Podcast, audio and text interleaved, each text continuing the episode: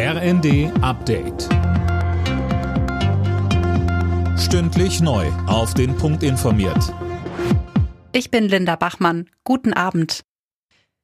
Überraschungsbesuch in Kharkiv. Bundesaußenministerin Baerbock ist heute in die Stadt im Osten der Ukraine gereist. Dabei sagte sie weitere Unterstützung zu, auch mit Waffenlieferungen. Ob Deutschland künftig auch Leopard-Kampfpanzer liefert, wie von vielen Seiten gefordert, ließ die Ministerin offen.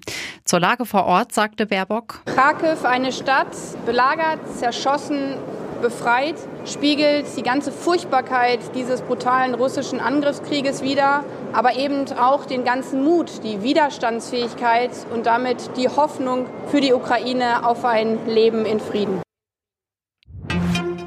Immer mehr Bundesländer lockern ihre Corona-Maßnahmen. So hebt Sachsen ab kommender Woche die Maskenpflicht im ÖPNV auf. Thüringen und Mecklenburg-Vorpommern ab Anfang Februar.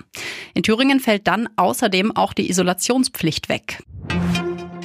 Gemeinsam mit den Krankenkassen hat Gesundheitsminister Lauterbach eine kurzfristige Lösung für den Engpass bei Kindermedikamenten. Die Festbeträge werden für drei Monate ausgesetzt. Das soll die Pharmafirmen animieren, mehr zu produzieren.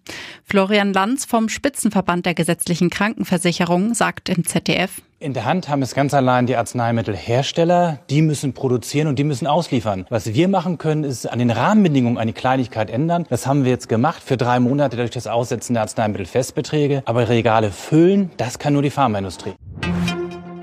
Prince Harry teilt kräftig gegen die britische Königsfamilie aus. Heute ist seine Autobiografie erschienen, samt zahlreicher Enthüllungen.